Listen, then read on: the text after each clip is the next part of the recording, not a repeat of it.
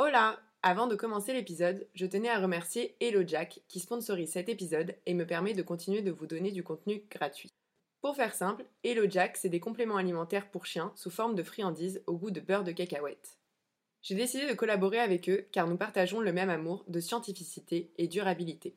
En effet, il n'y a que peu d'ingrédients dans leurs compléments alimentaires et ils limitent leur empreinte carbone avec des emballages biodégradables et des produits fabriqués en Europe. Et en plus, ils sont partenaires de la super association Action Protection Animale, à qui ils reversent 1% de leur chiffre d'affaires.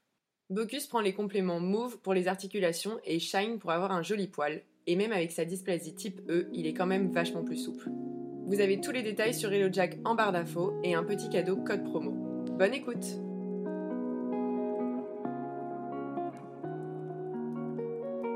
Bonjour et bienvenue sur le podcast Dans la tête des chiens, un moment unique pour mieux comprendre votre chien et enrichir votre relation avec lui. On a déjà parlé de morsures sur humains, de morsures spécifiques sur enfants, et maintenant on va terminer cette trilogie en parlant d'agressions intraspécifiques, donc de morsures chien sur chien. Encore une fois, c'est important de parler de morsures pour faire de la prévention et de savoir gérer l'après, car pour le chien victime, on va avoir des dégâts physiques, mais aussi des risques d'association négative. Et pour le chien attaquant, on peut avoir des méchantes conséquences avec un renforcement dans ses comportements d'agression, mais aussi des euthanasies. Je tiens quand même à préciser que si votre chien est réactif ou a un problème de gestion de ses émotions quelconques avec ses congénères, l'écoute de ce podcast ne résoudra pas le problème. Il faut que vous voyez un éducateur en méthode réellement positive et bienveillante et de préférence spécialisé dans la réactivité congénère. Je rappelle d'ailleurs qu'en utilisant des méthodes coercitives, on peut faire taire un comportement mais pas le symptôme. Donc si vous apprenez juste à votre chien à ne pas réagir face à la vue d'un autre chien, il va juste se transformer en cocotte minute et le jour où il explose, ça ne sera vraiment pas joli. C'est pour ça que c'est vraiment important de choisir un bon éducateur. Donc pour commencer à parler de ce sujet, je vais vous raconter ma vie, ou plutôt celle de Bocuse, pour vous éviter de faire les mêmes bêtises que moi. Bocuse est donc un ancien chien errant qui communique plutôt très bien avec les autres chiens, mais c'est un gogol. C'est-à-dire qu'il a l'impression qu'il peut gérer l'interaction avec n'importe quel chien et que tous les chiens sont des copains potentiels. Au début, j'étais trop contente parce que Elliot n'avait aucune interaction avec les autres chiens, il était extrêmement sélectif, pas du tout agressif mais sélectif. Et donc avec Bocuse, j'étais vraiment contente de me dire "Oh mon dieu, mon chien communique tellement bien et je vais le laisser gérer toutes les situations." Maintenant, en en apprenant toujours plus sur le comportement canin, mais aussi sur mon propre chien, et évidemment en étant suivi par Super j'ai décidé d'avoir ma propre marge de contrôle sur ces interactions. On ne va donc plus du tout en parc à chiens, on privilégie les promenades en forêt avec des chiens connus, et en tout cas dans des zones où on a des chiens plutôt bien dans leur communication et sans laisse ou en longe, et dans la rue, on ne calcule que les chiens qu'on connaît, ou on tente des rencontres quand il y a moyen que les laisses soient détendues, et que l'autre chien en face montre des comportements vraiment sympas. Au moindre comportement qui peut poser problème, je détourne et on arrête l'interaction, que ça soit Bocuse qui monte en pression gogol sur un chien, souvent un chiot ou un petit chien, ou Bocuse qui se retrouve face à un chien qui se tend ou qui ne comprend pas les messages de fin d'interaction. On a donc appris à détourner, soit en me regardant, soit en s'asseyant pour me signaler que l'interaction ne lui va plus. Ça a pris du temps, on est passé du chien qui me traînait littéralement pour aller voir tous les chiens et n'avait pas confiance en moi, au chien qui me demande des informations avant d'interagir quand il est incertain en ville. Et ça, je peux vous dire, on n'y arrive qu'avec le regard extérieur d'un super éduc et en renforcement positif. Vu que je vous parle souvent de non-jugement et du fait qu'on fait tous des erreurs, je vous ai concocté mon top 3 de mes pires erreurs et de la façon dont on a géré après coup. Donc la première, c'est tout simplement des interactions négatives avec Bocuse en parc à chien. Donc à l'arrivée en parc à chien, Bocuse avait tendance à partir en courant et du coup se faire courser par tous les autres chiens. Avec un peu de chance, s'il y avait des bergers dans le tas, il se faisait choper les cuisseaux.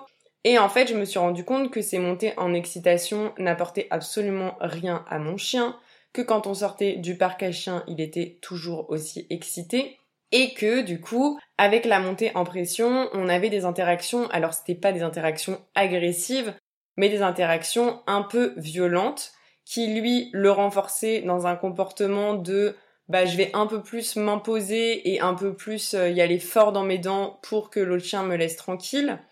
Et du coup, ben, qui renforçait aussi les autres chiens dans le fait que mon chien, malgré tout ça, euh, se comportait en victime et euh, se laissait quand même bien faire. Du coup, j'ai tout simplement décidé d'arrêter d'aller en parc à chiens ou en tout cas d'y aller que s'il y a un ou deux chiens connus. En prenant cette décision, j'ai récupéré un chien normal dans ses interactions, ou en tout cas qui arrête d'être une brute épaisse, en particulier sur les chiots et petits chiens. Ma deuxième expérience, c'est Bocuse qui se fait ouvrir la patte par un autre chien. Donc pour vous resituer, j'avais Bocuse depuis, on va dire, 6 mois qui allait donc voir tous les chiens. Mon éduc m'avait dit 500 fois de le garder en longe parce qu'un jour il se ferait cartonner et que je ne pourrais en vouloir qu'à moi-même. Et ce qui devait arriver arriva. Donc c'était un moment où on se prenait tout le temps en longe. Et en fin de balade, il y avait tous ses copains chiens. Bocus commence à s'exciter au bout de la longe. Je me dis bon bah je vais le lâcher et puis il va jouer avec ses copains, je le rattache dans deux minutes, de toute façon il les connaît. Sauf que je n'avais pas vu dans le tas qu'il y avait quelqu'un qui se promenait avec un malamute en collier étrangleur et laisse tendue et qui s'est pointé au milieu des 30 chiens qui couraient comme des googles. Et forcément, bah, Bocuse est allé voir ce chien et ça a duré à peu près 10 secondes avant que je voie le collier étrangleur et la laisse tendue, que je hurle pour que Bocuse revienne. Bocuse a eu le temps de se faire ouvrir la patte, du sang partout, plusieurs semaines de collerette plus tard, je peux vous dire que après ça, j'ai rattaché mon chien, euh, même quand il y avait ses copains Google qui jouaient, et que je continue de travailler pour qu'il ait un bon rappel. Et mon dernier dans le top 3, c'est Bocuse qui défonce euh, les chiens que j'essaie d'adopter. Donc je vais pas vous mentir là-dessus et euh, vous dire que j'ai ramené un premier chien au refuge et que j'en ai fait adopter un par une amie. Donc pour la petite histoire et ceux qui ont suivi, donc il y avait Aurel qui faisait de la protection euh, d'à peu près tout chez moi et qui a malheureusement essayé de tuer Jean-Michel, mon chat, ce qui a un peu précipité ma décision de le ramener au refuge. Mais euh, en tout cas, il y a un moment où quand on avait Aurel, on a eu une énorme bagarre. On a dû séparer les deux chiens, Bocuse le maintenait au sol. Et dans ma tête, vu qu'Aurel avait un passif un peu plus lourd que Bocuse et que Bocuse adore les chiens dans la rue et qu'on n'a jamais de problème, je me suis dit que c'était Aurel qui avait déclenché la bagarre. Avec le recul, je pense que c'est Bocuse. Il y a à peu près six mois, euh, vu que Bocuse est toujours en demande d'interagir avec les autres chiens et que j'avais vraiment envie d'adopter un autre chien errant, j'ai adopté Patoche, donc Patoche qui était un chien errant d'Espagne de 10 mois, super mignon, super câlin, ok chat, et il se trouve que nous avons eu un Bocuse transformé qui le cartonnait dès qu'il en avait l'occasion. Ça a été deux semaines absolument horribles qui se sont très bien soldées puisque j'ai une de mes meilleures amies qui voulait adopter un chien à ce moment-là et qui, elle et son chéri, sont tombés totalement amoureux de Patoche. Et nous avons donc replacé Patoche et il a fallu, je vous mens pas, à peu près trois semaines pour que ma coloc et moi on reprenne confiance en Bocuse après euh, l'avoir vu littéralement défoncer euh, un chien chez nous. Donc après ça, nous avons quand même, après chaque intérêt, chacun de ces gros passages dans notre vie, repris euh, des séances d'éduc, retravaillé sur les interactions de Bocuse avec ses congénères, et aujourd'hui tout se passe très bien. Je continue d'avoir un contrôle sur ces interactions, je fais attention quand il y a des chiens à la maison, et tout se passe pour le mieux. Mais c'est juste pour vous dire que même si vous avez un chien super dans ses pattes, on peut quand même avoir des moments où soit c'est votre chien qui vrille, soit c'est le chien en face, et c'est pour ça que c'est vraiment important de sécuriser les interactions. Donc voilà, maintenant vous pouvez vous déculpabiliser et voir que les bastons, ça arrive, qu'on peut apprendre à gérer en prévention et apprendre ou réapprendre à son chien à interagir derrière. Évidemment, il y a des chiens qui sont bien cassés et la rééducation comportementale va durer plusieurs mois, voire plusieurs années si nécessaire. Donc concernant les facteurs de risque euh, d'agression chien sur chien, il y a quelques études qui ont cherché à dégager donc des caractéristiques communes chez les chiens ayant agressé un autre. Donc on a par exemple une étude italienne qui date de 2020, donc plutôt récente, on va avoir des agressions offensives entre chiens, donc qui visent à cartonner l'autre chien, alors que c'est plutôt des agressions défensives dans les morsures surhumains. Dans cette même étude, on a une prévalence de mâles entiers sur les autres catégories. Donc les autres catégories, c'est femelles entières ou stérilisées et mâles castrés. On ne rentrera évidemment pas dans le débat sur la castration et les effets sur le caractère du chien car je ne suis pas vétérinaire. Je n'ai pas d'avis à donner là-dessus, mais je voulais juste vous donner le résultat de cette étude. D'ailleurs, cette prévalence de mâles entiers n'est pas présente dans une autre étude qui date de 2013. Donc ce n'est pas une donnée très importante dans les cartonnages entre chiens. Concernant l'âge, donc on a plutôt des catégories entre 5 et 9 ans, donc dans l'étude italienne, et il y a une autre étude qui évoque des morsures intra chez les vieux chiens et qui pourraient être liées aux douleurs. Je reviens juste sur le 5 à 9 ans, euh, souvent ça va être surtout des morsures que du coup on va déclarer, et ça peut être surtout un chien qui, qui a eu 5 ans, voire 9 ans pour se renforcer dans des comportements euh, d'agression d'autres chiens. Dans la majorité des études, et je l'ai déjà dit, il n'y a pas de race qui ressort. Cependant, dans une autre étude qui date aussi de 2020, qui visait à recueillir des informations sur les incidents de morsure entre chiens en examinant des rapports de presse au Royaume-Uni, donc on reste dans l'examen de rapports de presse, donc des trucs que les gens ont envie de lire. Je vous le rappelle quand même. Ils ont trouvé dans la majorité des incidents de morsures documentés, donc un chien de taille moyenne, le plus souvent un Staffordshire Bull Terrier, non tenu en laisse qui aurait attaqué un chien de petite taille. Donc je répète encore, on est dans des papiers de presse et dans ce que les médias ont envie de publier. Il ne faut absolument pas conclure que euh, les staffs vont plus mordre que les autres races et que c'est des races dangereuses. Et il y a deux autres études qui ont évoqué que les chiens de chasse seraient moins mordeurs que les autres, mais là encore, je suis désolée, mais dans les races, certes, on a des patterns moteurs, mais l'individu va primer. Je tiens donc à rappeler qu'aucune race n'est plus dangereuse que les autres, et les études vont dans ce sens. On est sur de l'individu et sur des méthodes d'éducation, plutôt que sur trancher sur une race qui mordrait plus que l'autre. D'ailleurs, ce phénomène doit être sûrement dû à la popularité des races, par exemple, on a l'association In Dog We Trust que j'adore, qui publie ses stats chaque mois sur les demandes de placement et rééducation comportementale qu'elle reçoit. Et dans ces stats, on voit quand même souvent du mal entier, du berger australien et du malinois en morsure surhumain, qui étaient malheureusement et sont encore les races phares de ces dernières années. Donc il faut arrêter d'essayer de stigmatiser une race et plutôt de regarder en fait la place qu'a cette race à ce moment-là dans notre société et bah par exemple, il y a un moment, on avait plus de staff mordeurs parce que les gens qui adoptaient des staffs avaient des méthodes d'éducation coercitives et ne remplissaient pas les besoins de leurs chiens. Là, on a du berger australien et du malinois. J'ai envie de vous dire, c'est un peu normal quand on prend ces races parce qu'elles sont à la mode sans étudier les besoins des chiens d'une façon générale et encore plus les besoins d'un berger. Donc en bref, dans les études, les agressions intraspécifiques étaient principalement donc offensives et il y avait parfois une mort du chien en face. On retrouve euh, certains facteurs associés à l'agressivité comme le fait d'être hébergé avec d'autres chiens et un faible niveau d'exercice, donc moins d'une promenade par jour ou pas de promenade du tout. Donc encore une fois, il est important d'observer son chien, de regarder votre chien, est-ce qu'il est à l'aise tout simplement en vivant avec un autre chien ou est-ce que ça le fait pas du tout? Et surtout de répondre aux besoins de votre chien. Euh, c'est minimum plusieurs promenades par jour, je tiens à le rappeler, même si on a un jardin. Donc les résultats vont plutôt dans la direction qu'au-delà des caractéristiques des chiens, c'est plutôt la gestion que l'humain référent va en faire qui va être l'élément important de prévention des morsures. D'ailleurs, euh, dans plusieurs études, on montre que euh, les chiens n'ont pas eu tendance à montrer de l'agressivité dans des contextes multiples, et ça va plutôt dans le sens que les chiens vont développer des comportements par apprentissage dans des contextes spécifiques plutôt que l'agressivité soit une caractéristique générale des individus.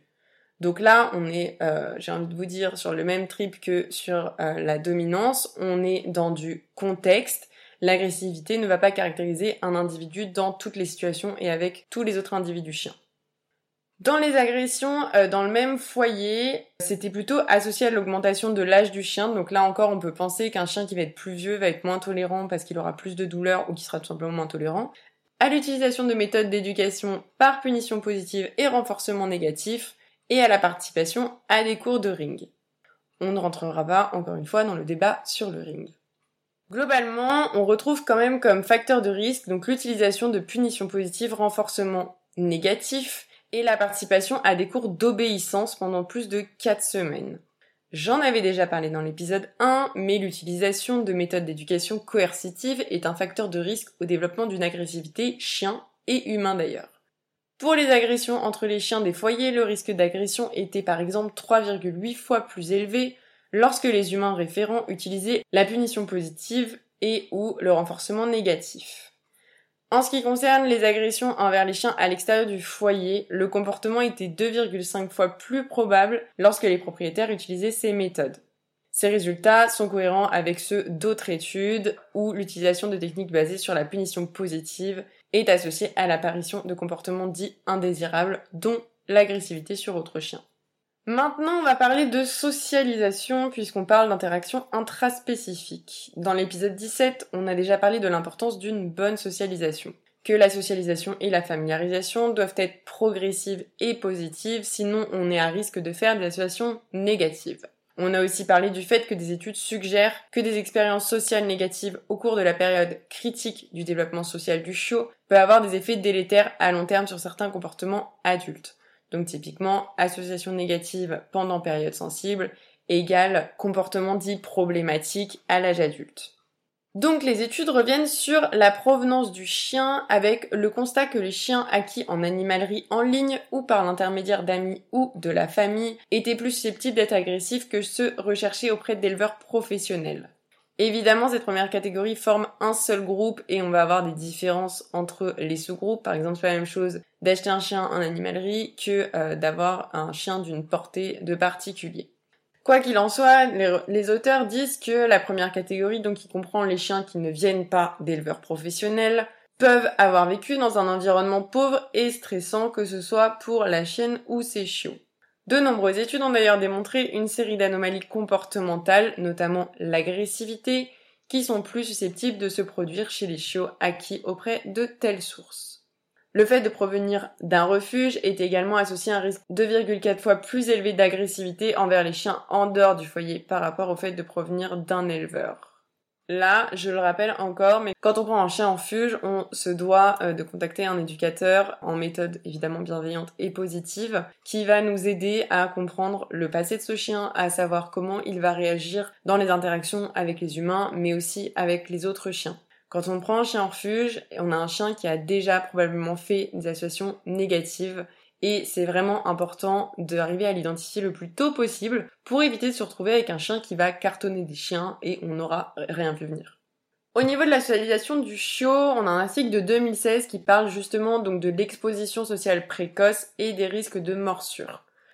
Donc ils ont utilisé un questionnaire rétrospectif qui a été rempli par à peu près 800 participants australiens pour quantifier la quantité euh, d'expérience d'exposition sociale précoce chez des chiens de compagnie présentant des niveaux variables d'agressivité entre chiens. Donc tous les chiens étaient âgés de 1 à 3 ans au moment de l'enquête et avaient été acquis en tant que chiots à l'âge de 10 semaines ou moins et étaient issus de races différentes. Les participants ont donc indiqué l'âge auquel ils ont emmené leur chiot pour la première fois dans des lieux publics, donc la rue, la plage, les parcs.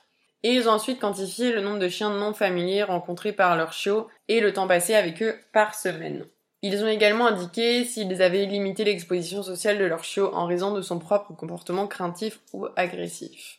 En bref, les résultats suggèrent que les expériences négatives survenant avec les jeunes chiots en milieu public peuvent les prédisposer à une agression ultérieure.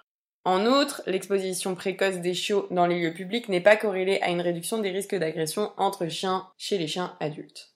Évidemment, on peut penser que les chiots dont on parle n'ont pas eu des rencontres dans un cadre calme et peu stimulé avec des chiens bien codés. Mais il est important de rappeler que même si la socialisation est importante, il n'est pas nécessaire de la précipiter et que ça peut avoir des conséquences négatives sur le comportement de votre chien. Donc il y a une autre étude qui parle d'isolement extrême des chiots de leurs congénères, donc on parle de chiens de laboratoire. Ils disent que les déficits sociaux acquis, bien qu'indésirables, n'incluent pas nécessairement un comportement agressif. Et qu'avec un temps suffisant, il est possible pour certains chiens d'être réintégrés pacifiquement avec d'autres chiens. Donc même dans un isolement extrême, vous pouvez avoir un chien qui va avoir des bons comportements avec les autres chiens plus tard. Encore une fois, il n'est pas obligatoire de précipiter la socialisation. D'autres études suggèrent que d'emmener son chiot à l'école du chiot n'est pas forcément un bénéfice pour les chiens. Donc par exemple, la participation au cours de socialisation des chiots n'a pas de lien avec l'apparition d'agressions envers des chiens non familiers. Ce qui est surprenant étant donné l'importance supposée de cette expérience sociale précoce sur le comportement ultérieur. En bref, les études vont toutes dans le sens que le succès des classes donc des chiots est probablement lié à la variabilité de l'apprentissage spécifique pour les chiots individuels qui est influencé par la façon dont les sessions sont gérées. Des classes de chiots mal gérées ou le fait que les propriétaires ne continuent pas à favoriser les interactions de façon positive et progressive pendant la période juvénile et adolescente peuvent être des facteurs importants pour que cette exposition n'ait pas l'impact attendu sur le comportement ultérieur. Et enfin, d'autres auteurs disent que la proximité d'autres chiens ou l'anxiété liée au contact social est présente peut augmenter le risque de comportement agressif plus tard. Ces résultats suggèrent l'importance d'une gestion appropriée des cours d'éducation et la reconnaissance des cas où les cours collectifs peuvent être contre-productifs pour les individus qui sont mal socialisés avec d'autres chiens. Donc là encore, de l'importance d'aller voir un bon éducateur, même en école du chiot. Donc en vrai, les études vont toutes dans le même sens, tout dépend de comment on va gérer la socia, et la majorité des études n'ont d'ailleurs pas mesuré la qualité de cette exposition sociale des chiens. On ne peut donc pas savoir si le fait de commencer tôt l'exposition sociale en public est préjudiciable en raison de l'augmentation de l'incidence d'expériences négatives à un âge précoce dans l'île public. On ne peut donc pas savoir le type d'exposition sociale qu'on a eu chez nos chiots et donc est-ce que ça va donner lieu à des agressions plus tard ou pas. En tout cas, ce qu'on sait, c'est que en utilisant des méthodes d'éducation coercitives et en faisant de l'immersion avec un chiot, on a un plus gros risque de passer à l'agression quand il sera adulte. En outre, toutes les expositions sociales ne sont pas égales et certains types d'expositions peuvent comporter un risque comportemental. Et enfin, je terminerai sur le fait que la plupart des cas d'agression sont traités après l'âge d'un an, mais qu'on a des signes précurseurs d'agression potentielle qui peuvent être détectés chez les chiots. Ces signes peuvent inclure une peur excessive lors de la première rencontre avec des chiens non familiers. Donc faites vraiment attention sur les premières rencontres que vous faites avec votre chiot.